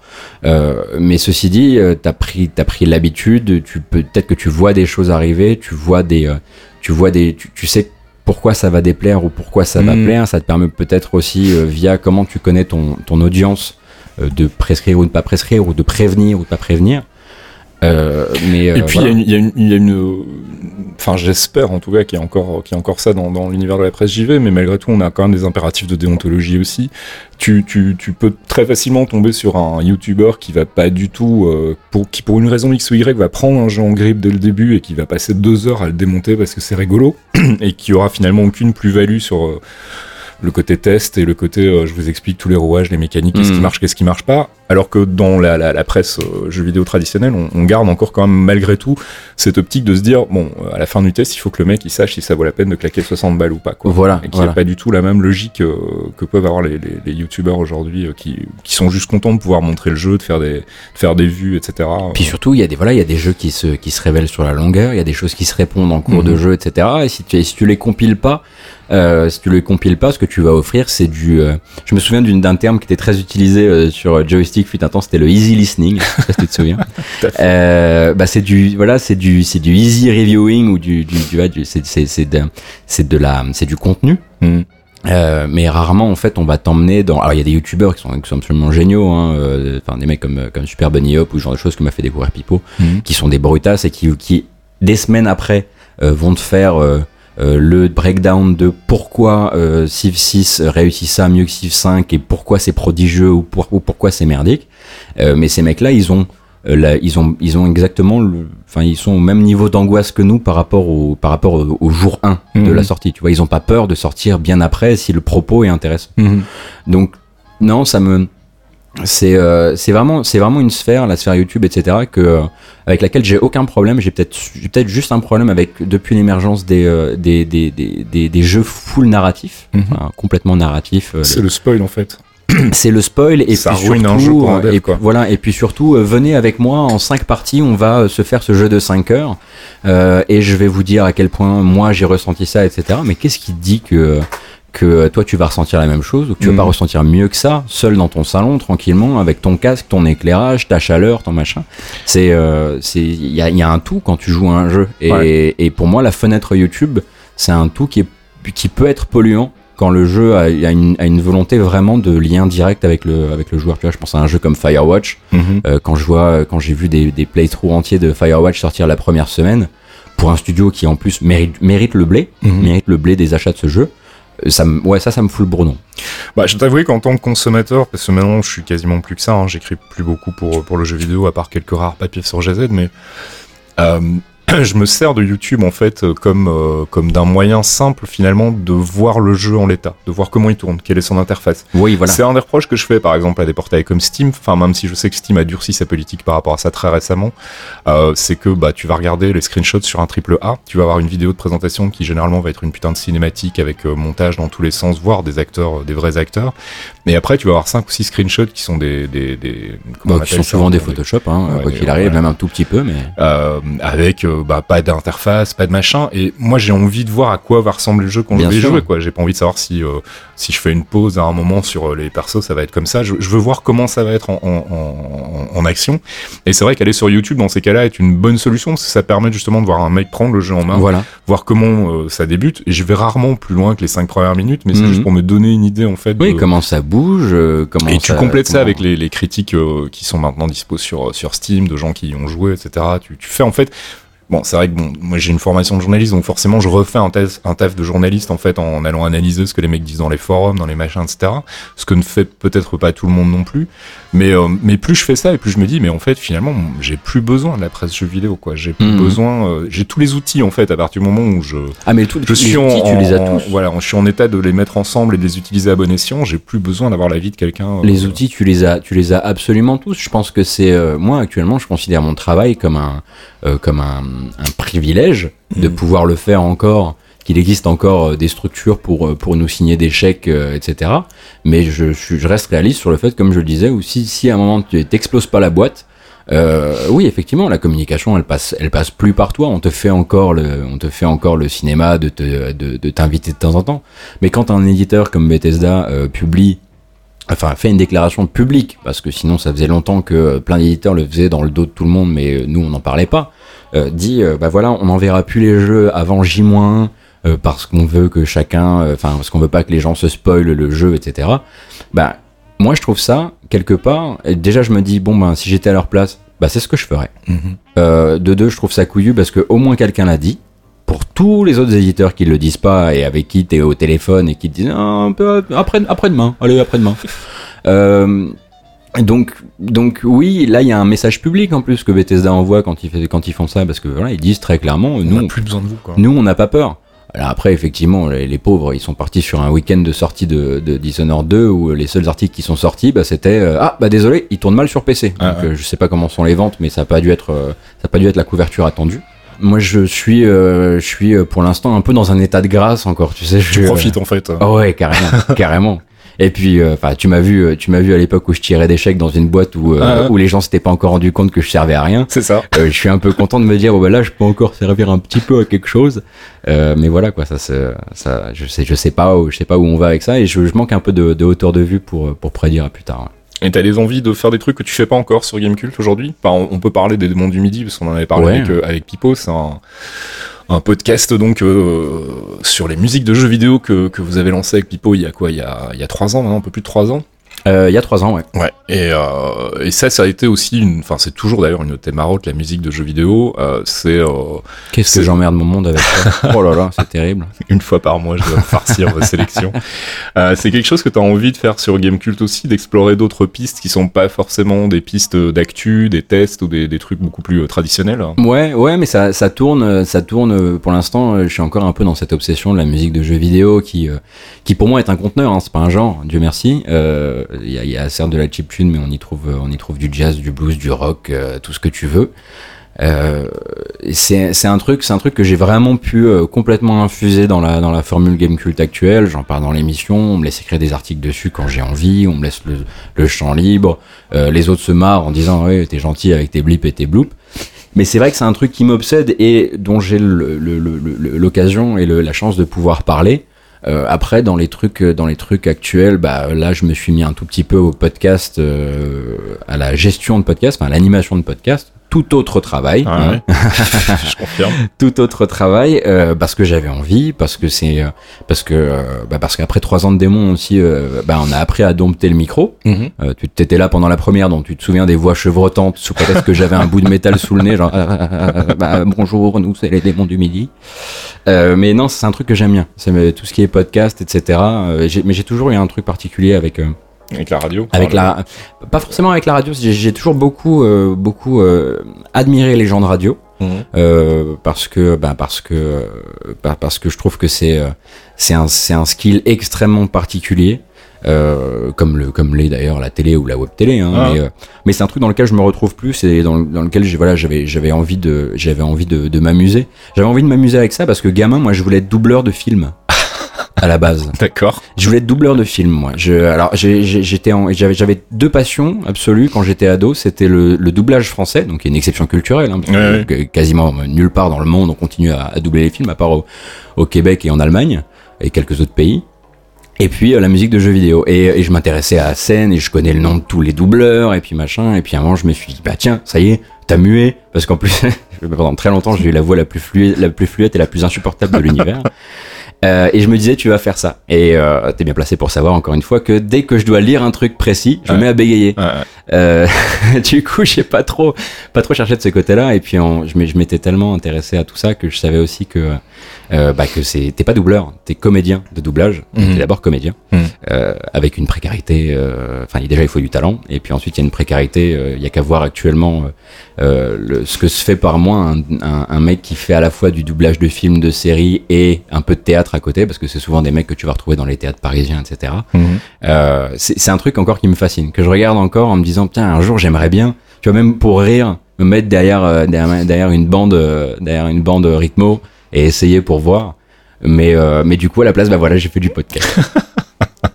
Il y a d'autres envies de podcast, hein, euh, à part ce que tu fais là avec les démons. euh, les démons, vous avez envie de.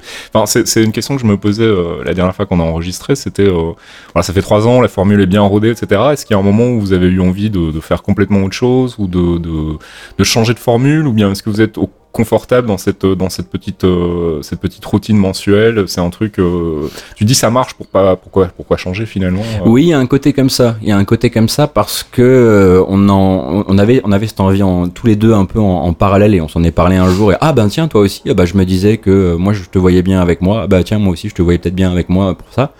Euh, mais en fait on a été les premiers surpris de voir que ça plaisait aux gens. Euh, et on est encore surpris maintenant. Euh, c'est con, hein, c'est c'est pas du tout des magots, mais euh, mais euh, écouter déjà de la musique de jeux vidéo hors jeux vidéo pour beaucoup c'est un sacrilège. Mhm. Euh, pour beaucoup d'autres, c'est pourquoi j'écouterais de la musique de jeux vidéo? Parce que ça n'a pas le rayonnement de la musique de film ou ce genre de choses.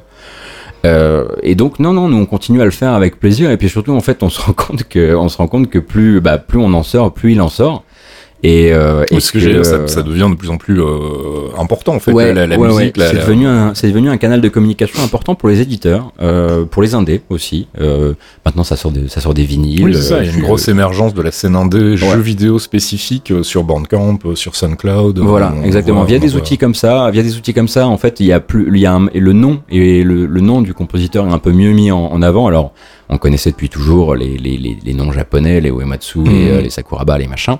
Euh, mais maintenant, en fait, euh, le, le, le, enfin, tu vois, un mec comme Ben Prunty, bah, il a fait la BO de FTL, on en parlait tout à l'heure. Et ben maintenant, les gens qui aiment le jeu vidéo indépendant, euh, tous les gens qui ont joué à FTL connaissent le, le nom Mhm. de Ben Prunty et il a fait quasiment que ça. Et, euh, et euh, l'outil internet euh, permet, ben, permet à ce mec-là bah, de faire valoir un petit peu ce qu'il fait à droite à gauche, de d'aider aussi à la communication d'un jeu, parce que Mhm. s'il annonce euh, qu'il fait la BO, euh, la BO d'un jeu, les jeux, enfin il va y avoir un coup de projecteur supplémentaire sur le jeu. Mhm. Et puis bah tout doucement, bah tu vois euh, les gros éditeurs qui teasent la musique, ce genre de choses. Donc nous, bah ça nous fait du grain à moudre, c'est Mhm. plutôt cool.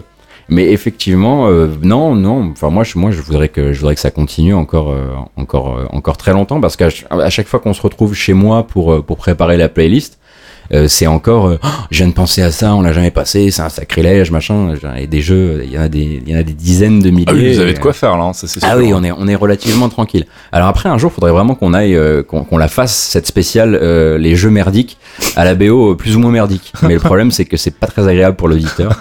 Deux heures de mauvaise musique, ouais, ça va quand même être très difficile à écouter. Alors pourquoi cette spécificité justement de la musique de jeux vidéo? Est-ce qu'il y a une vraie affinité musicale déjà au départ, ou bien est-ce que c'est plus une envie d'explorer un, un- un autre versant du jeu vidéo qu'on mettait pas jusqu'ici beaucoup en avant en fait euh. Bah, c'était un peu des deux, c'était un peu des deux, mais en fait, euh, c'est, euh, c'est, euh, j'étais passionné de musique de film. Mhm. euh, que j'ai vu les films ou pas d'ailleurs, parce que beaucoup de gens écoutent la musique de film et ça leur rappelle les émotions du film. Moi, ça a toujours été en à côté. Mhm. Euh, et puis surtout, il y avait ce, euh, enfin, tu vois, je, je pense à la, la génération avant la mienne était peut-être moins branchée musique de jeux vidéo, euh, mais euh, mais euh, aller retrouver les génériques de son enfance sur Coucou Circus. .org, tout ça. Et euh, Il y a un côté nostalgique. il y a un côté nostalgique, il y a un côté doudou très assumé. Mhm. Euh, mais, en fait, c'est c'est euh, ce, qui est, ce qui est génial avec avec ça ou avec les avec les, les génériques ou ce genre de choses, c'est que j'avais j'avais entendu, je crois que c'était Astier qui disait ça dans un dans un doc- un des nombreux documentaires qu'il y a eu sur la culture geek euh, qui s'appelait Suck My Geek, n'est-ce pas? Qui disait qui disait Goldorak c'est pas c'est pas juste un, un gros robot c'est euh, la maison dans laquelle tu vivais c'est l'odeur des tartines Mhm. c'est les gens de ta famille qui étaient qui sont peut-être plus en vie et qui étaient encore euh, en vie à cette époque-là etc C'est la Madeleine, quoi. c'est la Madeleine et c'est et parfois en fait ça va te renvoyer à des trucs euh, à des trucs complètement fous enfin tu vois moi c'est enfin euh, pour moi Morrowind c'est euh, c'est ce temps passé à ne pas réviser mon bac euh, qui m'a d'ailleurs fa fa- ça a failli euh, me, me valoir mon bac euh, il y, y a plein de petites choses comme ça qui se mettent euh, qui se mettent en route et puis et puis tu vas tu vas te rendre compte que chacun a des a des affinités très particulières là-dedans et euh, et puis ben voilà c'est un- c'est une c'est une Madeleine de, de gens imposables tu sais bah, c'est ce moment en fait où tu payes tes premiers impôts et tu te dis c'est la fin. C'est la fin. Là on peut plus, euh, on pourra pas revenir en arrière. Je peux Ah. bouffer tout le Nutella que je veux. Je serai plus jamais un gosse. Bah moi c'était là-dedans. C'est là-dedans que j'ai continué à, à retrouver ça. Et avec Pipo on s'est dit bah, peut-être que d'autres sont comme nous. Et effectivement. On est presque plus dans la mélancolique, dans la nostalgie. Ah fait. ouais mais moi je suis très très mélancolique hein, comme garçon. Ouais ouais ouais. Après le après le jeu vidéo chez moi a une a une a une, une dominante très mélancolique. Mais voilà sans faire de drama moi j'ai mon mon mon euh, mon, euh, mon accession au jeu vidéo sur PC qui est mon jeu vidéo vraiment elle s'est faite comme je disais en, en, en prenant en recevant ce, ce PC à 10 ans PC que j'ai reçu parce que bah, j'avais eu euh, j'avais eu une grosse tristesse dans ma famille et que bah quand un, un gamin a une grosse Mhm. tristesse euh, on lui passe tous ses caprices etc et mon caprice ben c'était un Celeron 300 avec 64 euh, mégadrames et puis ben c'est comme ça que ça a commencé. Et puis bah du coup les jeux sont devenus un peu des jeux refuges. Grim Fandango si j'en ai si j'en fais un tel un tel truc c'est un jeu refuge. Les Chevaliers de Baphomet aussi. Donc ouais ouais j'ai j'ai euh, j'assume vraiment cette mélancolie là mais euh, là tu vois tout doucement maintenant que euh, mon Twitter est devenu non plus le Twitter du euh, du crétin de service qui gueule très fort mais aussi celui de Gamecult j'ai tout l'autre Gamecult qui arrive en me disant mais tu veux pas arrêter deux secondes avec tes conneries tes blips tes bloops et tes c'était mieux avant machin et tout mais voilà je, je, je- voilà ça, T'es un reste. apôtre du c'était mieux avant, toi? Je suis pas non c'est pas c'était mieux avant. T'arrives encore à avoir de la, des, des, des jeux où tu te dis, dans, dans 5-10 ans, quand je vais ré- réentendre la musique ou réentendre les bruits du jeu, ça va me provoquer le même Ah ouais. type de nostalgie que Ah que j'ai ouais, vécu ouais, il y a ouais. 10 ans. Ouais, Ouais, ouais, Enfin, ouais, ouais. Bah c'est après c'est euh, après tu développes euh, tu développes chacun son rapport un petit peu à sa à sa mélancolie et parfois t'aimes bien te rouler dedans. Et moi parfois j'aime bien me rouler dedans et parfois ça va être au contact d'un morceau extrêmement joyeux hein, mais c'est euh, Mm. c'est voilà.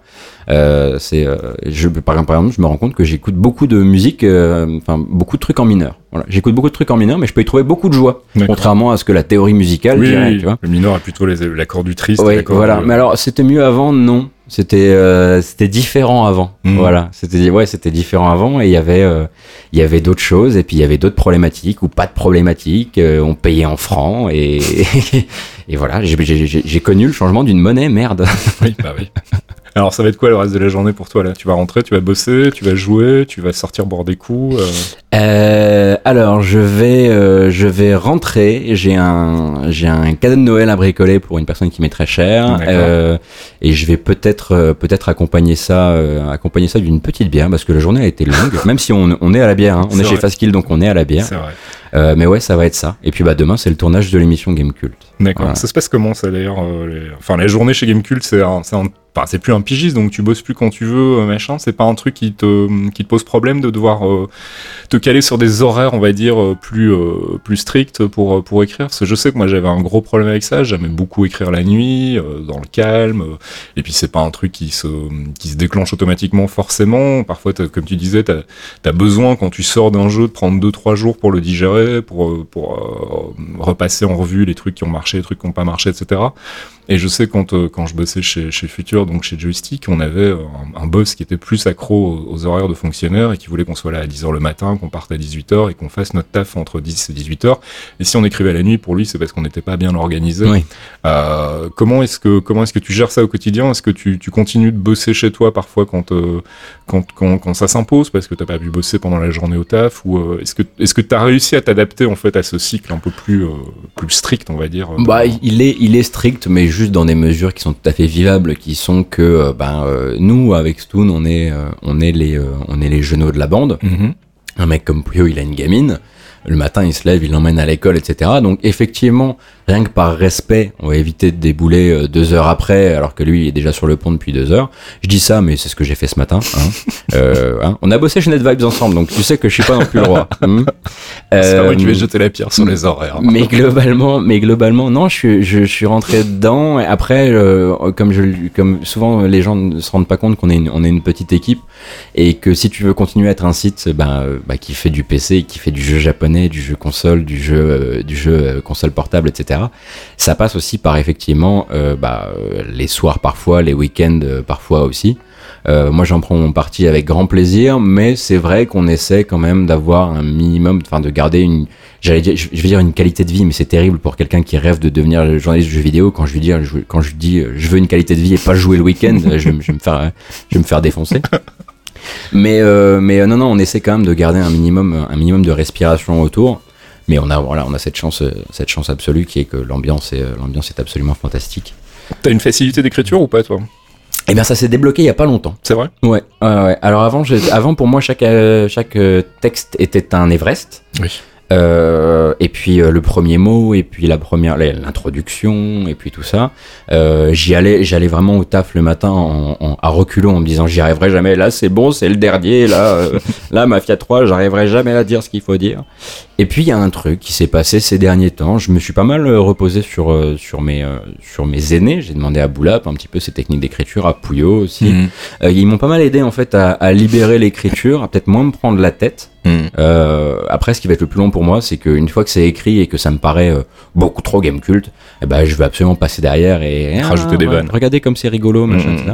Sauf qu'avant, effectivement, j'essayais de, de, de- de faire l'artisanat de vannes en, en cours d'écriture, ce Ouais. qui peut parfois effectivement te bloquer longtemps sur euh, pas grand chose. Ah ouais, j'ai eu exactement le même problème, hein. c'est-à-dire que j'avais tendance à me dire que le premier jet devait être le bon et le définitif. Et donc t'es sur une page blanche et tu te dis là tout ce que je veux écrire, j'y toucherai plus, ça Mm. doit être parfait, il faut que mon texte Voilà. soit structuré nickel, que mes vannes arrivent au bon moment et tout. Et en fait, bah quand tu pars sur cette logique-là, t'avances pas du tout et tu stresses et plus tu stresses, plus tu vois ta page euh, ne pas se remplir.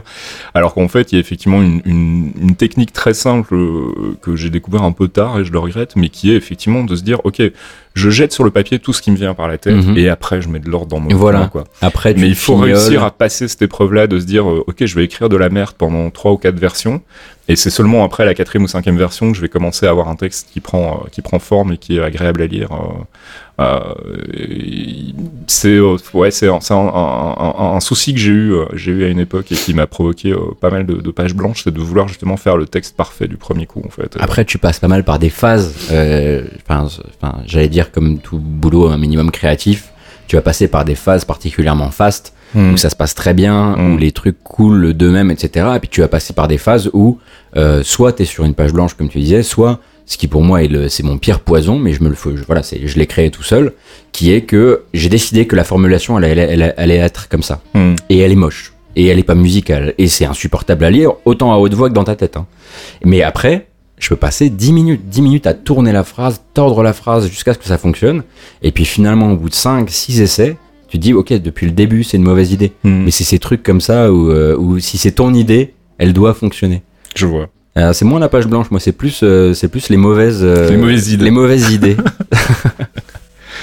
Bon, bah, en tout cas, c'était bien cool de discuter avec toi, Gotos. On, Bah, un on plaisir. Avait, euh, on avait euh, prévu de le faire euh, Ouais. un peu plus tard, et puis finalement, bah, euh, les aléas des de l'organisation et du planning font que j'avais une, une ouverture possible ce mois-ci, donc on, on a décidé finalement de foncer. Euh, Et puis moi, je, ça m'a permis de revenir, euh, revenir me, me mettre devant le, le Yeti Blue. C'est Attention, vrai. c'est le, le moment pub, hein, les, les micros Yeti Blue. Euh, non, c'est pour faire autre chose que les démons. Oui, oui, oui. Les démons qui, euh, qui est sorti d'ailleurs, bah, là on est mercredi, il est sorti ce matin. Il est Le sorti ce nouvel matin. épisode. Il est sorti ce matin, ouais. On a sorti où- un jukebox, c'est le 38e. Planifié encore quelques années. euh, pour le moment, pas, pas d'envie d'arrêter, pas Oh d'envie bah de faire écoute, autre chose. euh, euh. moi en fait, euh, ma, ma seule, euh, mon, mon, enfin mon, mon seul besoin pour que le podcast continue, c'est que Pipo lève le pied sur le Red Bull en fait. Voilà, c'est, euh, ça fait longtemps qu'on milite, hein. on n'est pas, on n'est pas au bout de nos peines, mais si, euh, s'il lève un tout petit peu le pied, ça devrait bien se passer encore pour, euh, pour les cinq prochaines. ouais. Ok.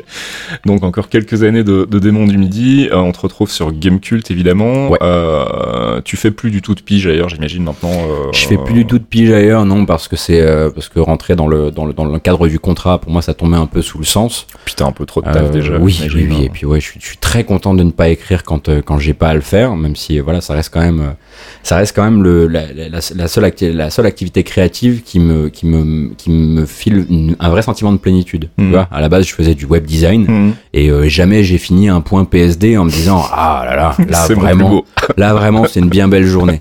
Hein, il a fallu que je découvre que l'écriture me faisait kiffer bah à 24 ans. euh, Mhm. voilà. Alors que c'est peut-être la, la faillite de mes profs de français qui auraient pu me l'apprendre avant. Mais bon, c'est comme ça. Envie d'en faire autre chose de cette plume que du jeu vidéo? Euh, alors j'ai essayé. Euh, j'ai essayé un peu. Euh, T'as essayé quoi Faire du roman J'ai du- essayé d'écrire des petites histoires ou d'écrire du, enfin de coucher sur papier des idées, des machins. de- Scénariser un jeu vidéo par exemple. euh, ouf. alors là, le truc, voilà, là on rentre vraiment dans le syndrome de l'imposteur. revanche. C'est vrai Ouais, ouais, je vais me faire taper par un mais euh, mais ouais, ouais, non, là, là, effectivement, je me vois absolument pas, enfin pas actuellement. J'ai pas l'impression d'avoir emmagasiné suffisamment pour les reposer autre part sans qu'on se rende compte que c'est du plagiat. D'accord. Ah, ça peut être de l'hommage aussi. Hein. Ça peut pas être- forcément une Ah du mais plagiat. attention, avec la scène indé, l'hommage, c'est très très en vogue. Hein. Faut être, euh, faut être au fait de ces choses-là. Ouais, pas pour tout de suite qu'on jouera un jeu écrit par, euh, par Gotos. Donc, euh, Non, et vous ne lirez pas mes poèmes non plus. c'est vrai? Oui, il y en a eu un une fois, mais, mais je l'ai brûlé. hein. Bon, eh ben, c'était bien cool de parler avec toi en tout cas. On a dépassé un peu le, le temps imparti, mais c'est pas grave. C'est toujours, euh, c'est toujours bon signe en général quand on le fait. Euh, bah écoute, si ton actualité l'impose, on te, on te réinvitera à l'occasion et puis on te retrouve tous les mois donc dans les démons du midi Oui. sur Ayokawa et Oui. puis euh, bah, tous les Produit sur, par ta pomme, produit par ma pomme. avec Et- ta voix au milieu. Parfois je souffre, sachez-le. non, cela dit, je rigole, mais j'ai trouvé un nouveau, une nouvelle astuce pour accélérer un peu mon, mon taf de montage qui m'a fait beaucoup rire. C'est que je me suis rendu compte qu'en fait, en passant vos speeches à, à la vitesse, euh, vitesse ça me permettait de passer plus vite dessus, de repérer les fautes. Mais le problème, c'est qu'après deux heures de vous avoir entendu avec des voix à l'hélium, c'est assez insupportable. Ah oui, c'est la raison temps, pour laquelle je vous ai foutu avec des voix à l'hélium en, en, en scène euh, post-générique de Ouais, la ouais, dernière ouais. mission, c'est pour que tout le monde partage un peu ma souffrance. Peut-être qu'un de ces euh, quatre, on republiera tout ça. sur- ça sera le nouveau François Pérus en, en pas drôle. C'est exactement ce à quoi je pensais, c'était à Pérus quand j'entendais vos voix et tout, je me disais mais putain, c'est euh, ils sont en train de parler d'un truc qui est pas drôle et le simple fait d'avoir accès Ah bah à leur voix me fait marrer. mais du coup, c'était un peu plus compliqué de bosser mais euh, mais voilà. Donc les démons euh, une fois par mois sur Kawa, Gamecult tous les jours et euh, et puis peut-être qui sait un jour tu viendras faire une petite piche chez Geekzone. Ah bah moi, si avec, si Yuki est d'accord hein, avec grand plaisir. Pour- Ouais, je pense que si je demande gentiment. pour nous parler de musique de jeux vidéo par exemple. Et puis qui sait, peut-être dans 10 ans, un, un bouquin sur la musique de jeux vidéo par Pipo Mantis et moi. Alors là, attention, là je dis un truc qu'on en a jamais parlé. hein. Je pense qu'on serait, on serait bien flippé de faire un truc pareil. Ben tu vois, par, ça serait une, une bonne une bonne occasion de mettre ta plume euh, au travail sur d'autres d'autres trucs. Et Ah ouais, il n'y a pas grand chose en presse, euh, enfin en, bouquin français sur la, la musique de jeux vidéo. Il existe euh, Ouais. plein de bouquins euh, sur en, en anglais. Je sais que je t'en avais filé un. Bah d'ailleurs, oui, euh, je te dois toujours le, le, le- c'était le, le Fatman. Le Fatman, voilà, qui est Ouais. un, un personnage légendaire dans, dans l'histoire de la musique de jeux George vidéo. euh, Sander. voilà, il y a, il y a des choses à faire, il y a des choses à écrire, et puis Ah, euh, les gens qui, les gens qui écrivent un bouquin, ça me fait halluciner. hein. Vrai ah oui, moi déjà, j'arrive, sais pas, moi je découvre. j'arrive, au, j'arrive aux 18 000 et j'ai l'impression d'avoir écrit les Confessions de Rousseau. Alors, Je te confirme que c'est stressant. En fait, là, j'en suis toujours à la phase du. euh, Enfin, j'ai commencé à écrire des trucs, mais je, je, donc pour la petite histoire, je, quoi, je quoi, suis en train tu de. écris quoi? J'écris, un- j'en ai parlé dans les clairvoyants, mais j'écris un, un- on m'a commandé un bouquin sur euh, le Marvel Cinematic Universe, donc Ouais. c'est un truc pour lequel j'ai dit oui tout de suite sans réfléchir, mais où je commence tout doucement à regretter un peu,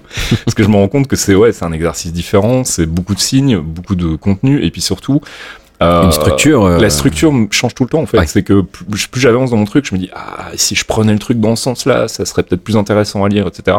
Et tu peux pas faire ça. Il y a un moment où il faut t'arrêter et c'est un truc que moi j'arrive pas à faire aussi bien en, en écriture qu'en musique, c'est de me dire ok là maintenant j'y touche plus, euh, je continue d'avancer, je fais autre chose derrière, mais je, je remets pas mille fois le truc sur la sur la planche à, à travailler parce que sinon c'est pas possible et on finit jamais et euh, Ah oui, parce que les, voilà, les gens qui nous écoutent ne connaissent pas ton fameux dossier de work in progress musical, qui est quand même, quand même un, un bel endroit. hein. Tu sais, je pense que c'est le, le cas pour tous les musiciens. hein. Tous les gens qui font de la musique ont dans leur euh, disque dur des folders de morceaux pas finis euh, à ne plus savoir qu'en faire.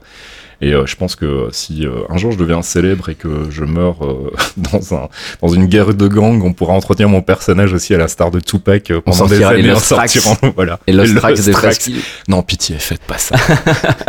bon, merci Gotos. Et puis bah plaisir. écoute, euh, quand tu veux, hein, tu passes, tu es le bienvenu. Eh ben, ça fait toujours plaisir. Et puis, bah, euh, je ne sais pas qui, euh, qui prendra ma suite, mais j'espère qu'il aura des trucs euh, un peu plus intéressants à raconter. Oh, C'était très bien. Imposteur.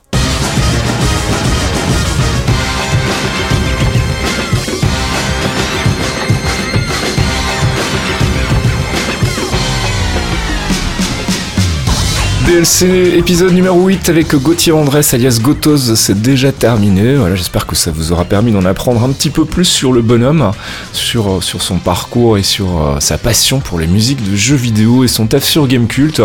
Euh, on croise toujours très fort les doigts pour avoir enfin notre premier invité féminin le mois prochain. Euh, on est toujours à la poursuite de Vanessa Lalo. On espère qu'on va réussir à la, à la- à la- à l'attraper pour le, le mois prochain. Et puis sinon, on a d'autres invités dans les starting blocks. Je vous tiendrai au courant. Euh, si vous voulez nous aider, n'hésitez pas à aller euh, jeter un petit coup d'œil au Patreon de Geekzone euh, pour, bah, si vous le souhaitez, mettre la main à la poche. Et puis sinon, si vous n'avez pas d'argent, vous pouvez toujours nous aider en linkant les différents papiers du site, les différents dossiers, les différents podcasts sur vos réseaux sociaux, Twitter, Facebook et compagnie. C'est toujours ça de prix et puis ça nous permet nous de nous faire un petit peu connaître. Et puis n'hésitez pas à venir aussi laisser vos commentaires sur le Tradidouane par rapport à épisode de DLC, par rapport aux autres podcasts qu'on produit aussi. Euh, on se retrouve si tout va bien le mois prochain, probablement dans un petit peu moins d'un mois vu qu'on était un peu à la bourse ce mois-ci. Euh, et dès que j'ai des news sur euh, l'identité de l'invité, je vous le ferai bien évidemment savoir. D'ici là, bah, portez-vous bien. Ciao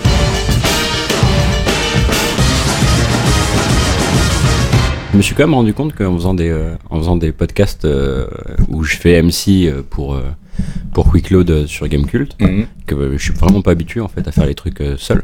Ah oui, Bah oui, du coup, euh, la danse. hein. ouais, mener la danse et puis surtout relancer les gens et puis pas avoir quelqu'un qui va lire la détresse dans mes yeux et, et sortir le filet, tu vois. Donc euh, non, non, mais c'est un autre exercice quoi.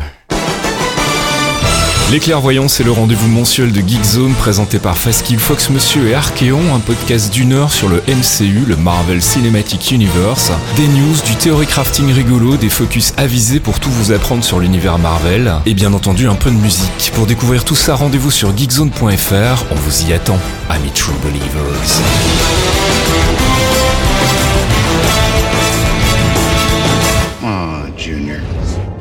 Break your old man's heart. If I have to. Nobody has to break anything. Clearly, you've never made an omelet.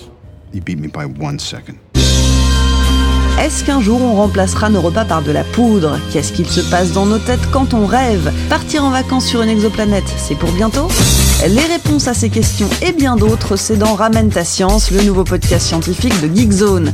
Avec Dr Saucisse, l'ami Bini et Faskil aux commandes, on vous parle de sujets peu connus, de sujets mal connus ou de sujets qui trimballent leur lot d'idées reçues en décryptant leur impact sur notre quotidien. Ramène ta science, RTS, c'est votre nouveau rendez-vous scientifique et c'est sur geekzone.fr.